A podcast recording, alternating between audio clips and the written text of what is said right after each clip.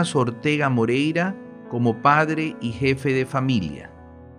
Por los hermanos Ortega Trujillo. Segunda parte. Nuestra formación universitaria. Cuando venía la época de escoger la carrera profesional que habíamos de abrazar en nuestras vidas, nos manifestaba la importancia que tienen las carreras liberales. Para él, no obstante el reconocimiento profundo que le merecía toda actividad humana, por pequeña y humilde que ésta fuese, las profesiones liberales ofrecían al individuo, más que cualquier otra actividad, la ventaja de permitirle su desarrollo con absoluta autonomía sin depender de nadie, más que de su propio esfuerzo. Nos aconsejó siempre escoger una profesión liberal, teniendo como meta fundamental la realización del espíritu e intelecto, y luego como cuestión secundaria pero necesaria, el éxito material o económico. Para nuestro Padre, el ejercicio de toda actividad humana profesional o no, debía desarrollársela primeramente para cumplir la función intrínseca o natural de ella. Y si como consecuencia de la misma se presentaba la oportunidad de recibir la justa recompensa de tal esfuerzo, en buena hora. Jamás participó del criterio de trabajar solo cuando había la oportunidad de ganar dinero. En más de una ocasión, con su propio ejemplo, nos enseñó que en muchos casos había que trabajar por responsabilidad, respondiendo al criterio de la solidaridad humana y del deber social.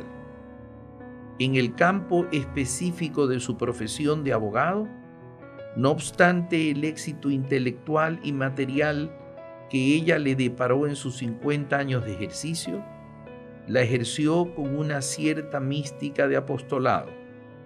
En más de una ocasión, lo vimos defender intereses de terceros sin esperar ninguna retribución por su trabajo, pero con una total dedicación y entrega.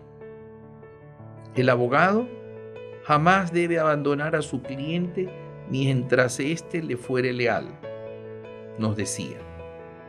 Para él, en el campo de la abogacía, la mejor remuneración la constituía el triunfo de la justicia y la verdad, y la devolución a cada cual de lo que legítimamente le correspondía.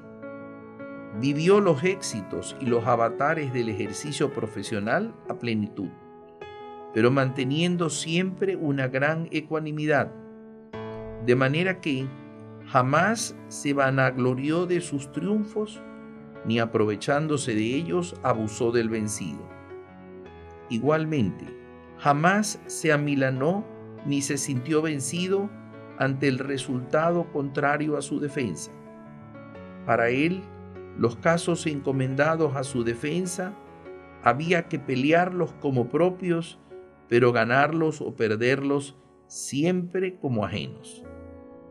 En el ejercicio de su carrera, creyó y profesó que las mejores armas de defensa constituían la razón y la ley jamás utilizó ni participó del criterio de usar la fuerza física, la palabra desmedida o el desdibujamiento de la norma. Para él había que ser siempre honesto consigo mismo y con los demás, y suave en la forma, pero fuerte en el argumento. Con ello bastaba. Fue esta mística con la que siempre acompañó su actividad profesional sumada al recuerdo de haber sido la misma que ejerció su padre, la que debe haberle permitido cultivar y transmitirnos el profundo amor que hacia la abogacía profesó. Su amor hacia ella fue tan grande que hasta el último día de su vida la practicó y ejerció a cabalidad, y fue tan inmensa su admiración a ella que a todos sus hijos y a su primer nieto, sin obligarlo jamás, recomendó escogerla. Afortunadamente tuvo la suerte de ver hecho realidad lo que debe haber sido parte de sus sueños, allá cuando él decidió abrazar la abogacía como su carrera profesional, ver a sus hijos ejerciendo su misma actividad. Durante nuestra época de estudiantes universitarios, nos inculcaba la necesidad de mixturar las actividades estudiantiles con el trabajo productivo, a efecto de alcanzar los recursos materiales necesarios para sufragar sus costos e ir creando lo que él llamaba la reserva económica que nos permitiría, ya graduados de profesionales, ejercer nuestra actividad con independencia y libre de las tentaciones que muchas veces las necesidades apremiantes colocan en el camino de los seres humanos. Nos enseñó entonces que las buenas calificaciones tenían mayor valor y significado cuando éstas se las obtenía sin desmedro o merma de las responsabilidades que el trabajo nos exigía y del tiempo que a éste había que dedicar. Por tanto, no miraba con buenos ojos cuando por estudiar abandonábamos otras obligaciones, pues allí nos decía en forma un tanto severa que no existía mérito en nuestras calificaciones.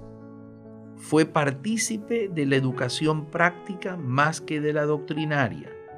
Para esta última, había todo el tiempo de la vida para profundizarla.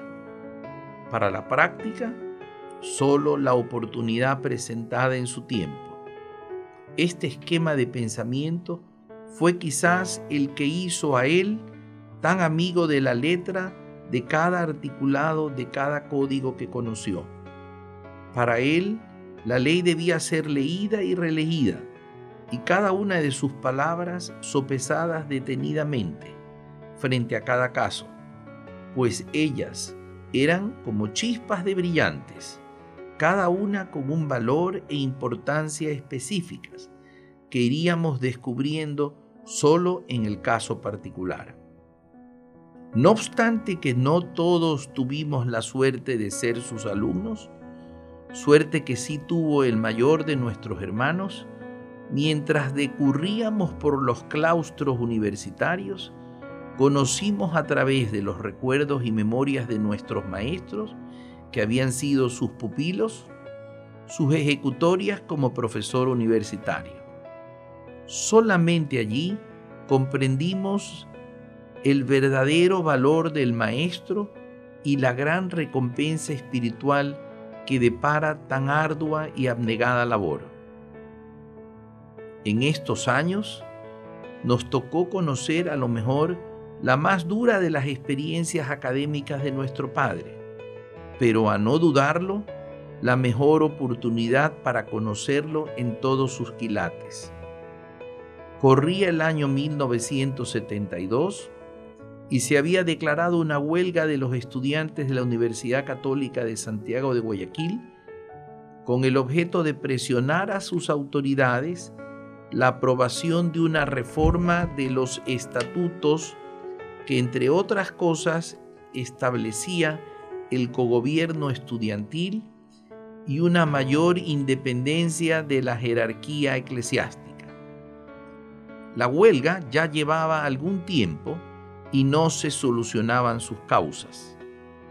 Habiendo sido cofundador de la universidad y su primer rector, fue llamado para que por segunda vez con el nombramiento de la Santa Sede en Roma y con el apoyo irrestricto de las máximas autoridades eclesiásticas del país y del cuerpo gubernativo de la universidad, asuma el rectorado y solucione el conflicto.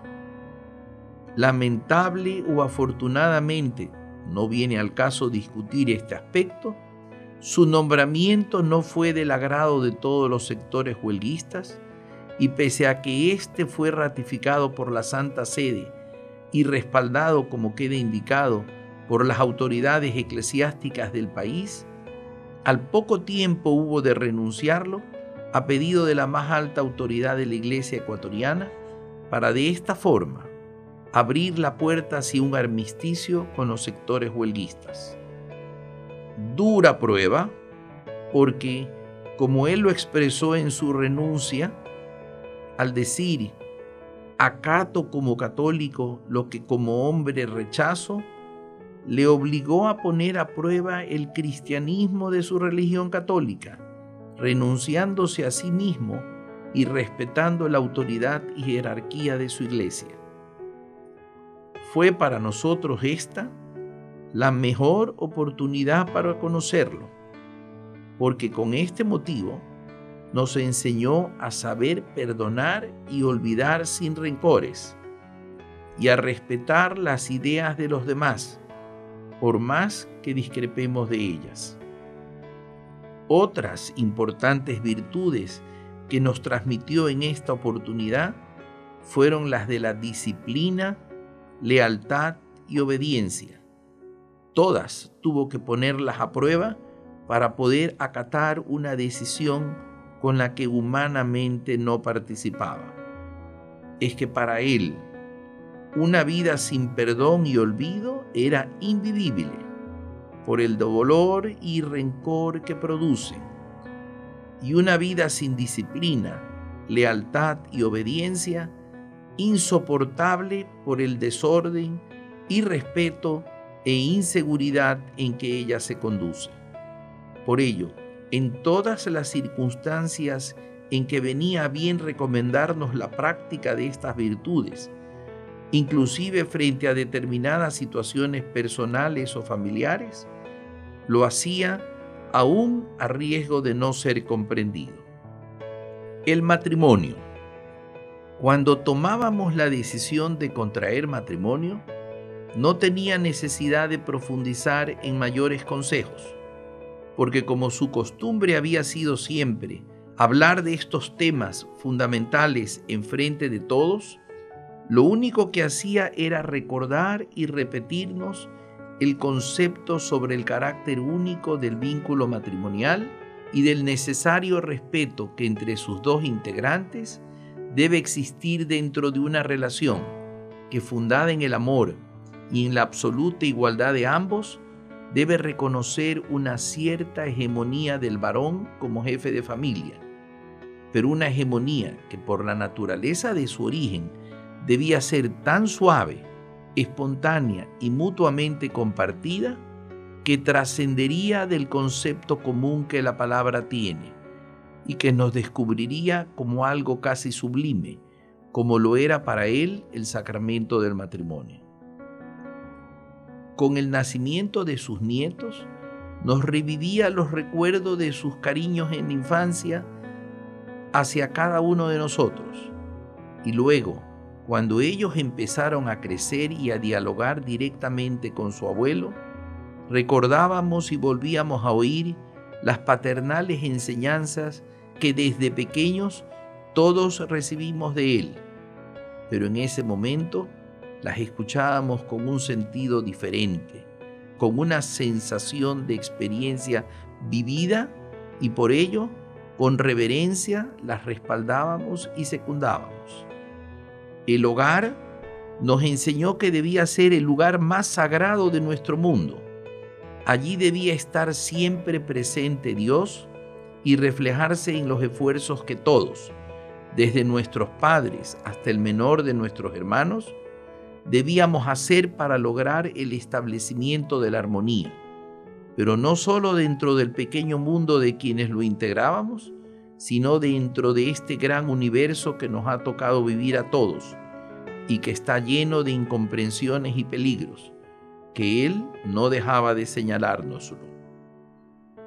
Para Él era responsabilidad de todos luchar en el lugar y posición en que nos encontremos por el triunfo de la paz y la justicia.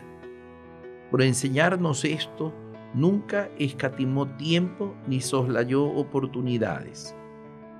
En la vida familiar, fue un convencido del respeto a la jerarquía y la disciplina y a las obligaciones que ellas generaban.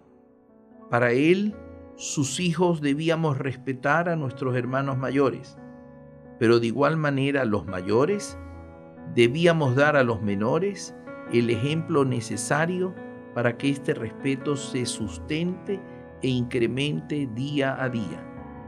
Todos debíamos por encima de cualquier cosa ser solidarios entre nosotros y procurar transmitir y cultivar igual sentimiento a nuestras correspondientes familias. Para él, la clave de nuestra tranquilidad residiría en la unidad familiar que logremos cultivar y mantener con el ejercicio de estos principios. La felicidad del hogar era la resultante de la entrega que los padres hicieran a él de su tiempo libre, y cuanto más esfuerzo se hiciera para respetar esta norma, para mantener un justo equilibrio entre el tiempo dedicado al trabajo y el hogar, mejor serían los resultados. Por esto nos inculcó el temor a los excesos de la vida material. Para él, allí encontraríamos mil y una oportunidades para olvidar nuestras responsabilidades y soslayar nuestros deberes familiares. Dentro de esta vida de familia que tanto fomentó, nos enseñó un claro concepto de la caridad, entendida esta no sólo como la virtud de dar a los más necesitados algo de lo nuestro, sino también como la virtud para callar los errores o defectos de los demás y procurar su corrección sin herir ni ofender. En relación con su primer sentido, nos recordó siempre el deber que como cristianos tenemos de participar con quienes más lo necesitan de las bondades y bendiciones materiales que Dios nos concede en esta tierra, en absoluto anonimato, en el momento oportuno y sin esperar la recompensa terrena. Él nos repetía la prédica evangélica que pregona que la caridad debe hacerse con la mano derecha, pero sin que lo conozca la izquierda, y tan rápido como se la requiera, pues quien da pronto, da dos veces. En su segundo sentido, nos enseñó que la caridad consistía en no burlarnos de los demás, ni aprovecharnos de sus faltas o deficiencias, pues ello nos haría incurrir en uno de los más graves pecados de la humanidad, el orgullo. A este respecto, fue siempre cauto para enseñarnos con su ejemplo y celoso guardián para obligarnos a cumplir con esta enseñanza. Su experiencia como instrumento de nuestra formación. Habiéndole correspondido a nuestro Padre ejercer durante su vida algunos cargos públicos, entre los que se destacan la presidencia del Consejo de Guayaquil, el Ministerio de Educación Pública, miembro de la Junta Consultiva de Relaciones Exteriores y la presidencia del Tribunal Provincial del Referéndum, siempre nos inculcó la responsabilidad cívica de servir a la patria cada vez que ésta lo exija como un medio para retribuirle o compensarle todas las oportunidades que ella nos brindaba a diario. En estos casos, nos decía, hay que aceptar el cargo para ejercerlo con la más absoluta dedicación y honestidad, pero poniendo de por medio solamente los altos intereses de la patria sin aferrarse vanamente al mismo, de manera que cuando sea necesario el retiro, ello constituya no una caída, sino un ascenso en la escala de los valores humanos.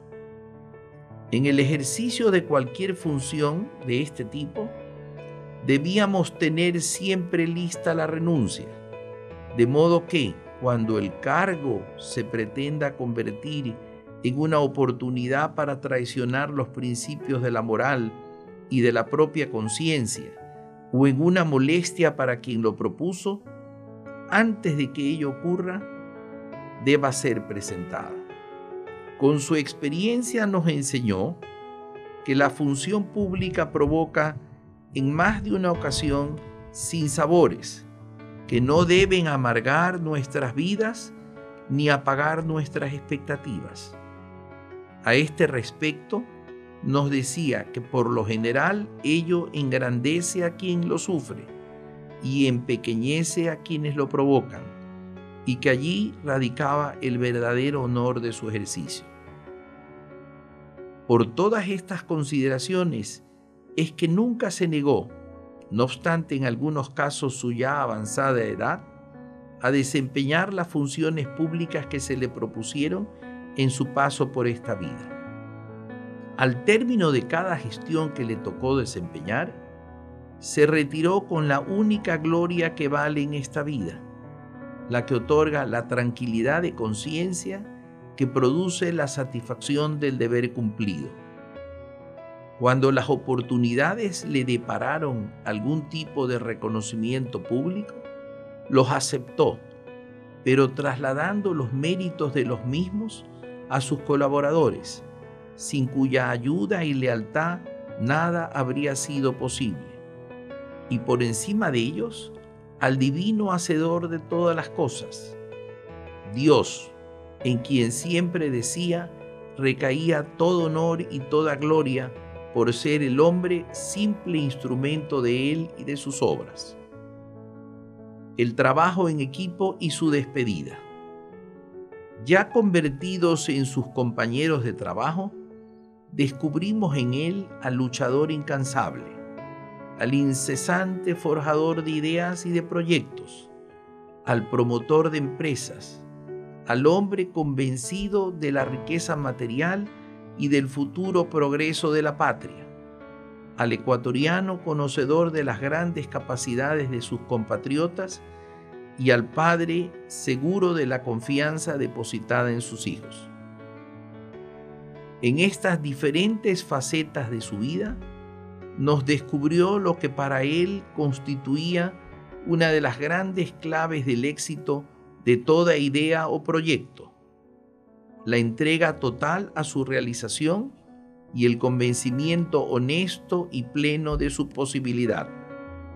La conjunción de estos dos elementos, unidos a la confianza en los grandes potenciales de nuestro país, nos permitiría a todos sortear cualquier tipo de dificultades y salir adelante en cuanto proyecto emprendamos. Afortunadamente, logró en vida ver hechas realidades algunas de aquellas ideas que en algún momento engendró en su mente y a las cuales luego entregó sus esfuerzos y desvelos. En estos quehaceres nos descubría la importancia de ser libres y la necesidad de luchar por un sistema de organización social que garantice la libertad política y económica de todos los ecuatorianos, lucha en la cual, nos decía, jugaría un papel importante la responsabilidad social con la que desempeñemos nuestras actividades empresariales. En sus últimos años, y a medida que fue avanzando en edad y sin advertirlo ninguno de nosotros, nos fue preparando para que el día que ocurra su separación terrena, la sintamos solo como tal, o sea, como algo eminentemente temporal, pues continuaría espiritualmente con nosotros. Nos hizo saber, y así nos lo recomendó que lo hagamos nosotros, que había vivido su vida procurando ajustarla siempre a los cánones de la ley de Dios y de los hombres, de manera que en el momento que ocurriere su partida definitiva, Él pueda presentarse ante el divino juez con sus cuentas lo más diáfanas que sea posible. Invocamos a Dios porque así sea. Nos expresó en repetidas oportunidades que mantener este estilo o filosofía de vida no le fue siempre fácil frente a las innumerables tentaciones que la vida le presentó, que en más de una oportunidad cayó ante la tentación y que gracias al conocimiento de Dios supo arrepentirse y eventualmente enmendar el daño que pudo haber ocasionado. Nos dejó conocer que todo sacrificio o esfuerzo que hagamos en esta vida por amar a Dios sobre todas las cosas y al prójimo como a nosotros mismos, así como para honrar y respetar a su santa iglesia, tenía una compensación espiritual indescriptible e inigualable, suprema enseñanza, que luego, el día de su dolorosa partida, el día de su muerte, viendo su rostro apacible y ligeramente sonreído, comprendimos en toda su magnitud.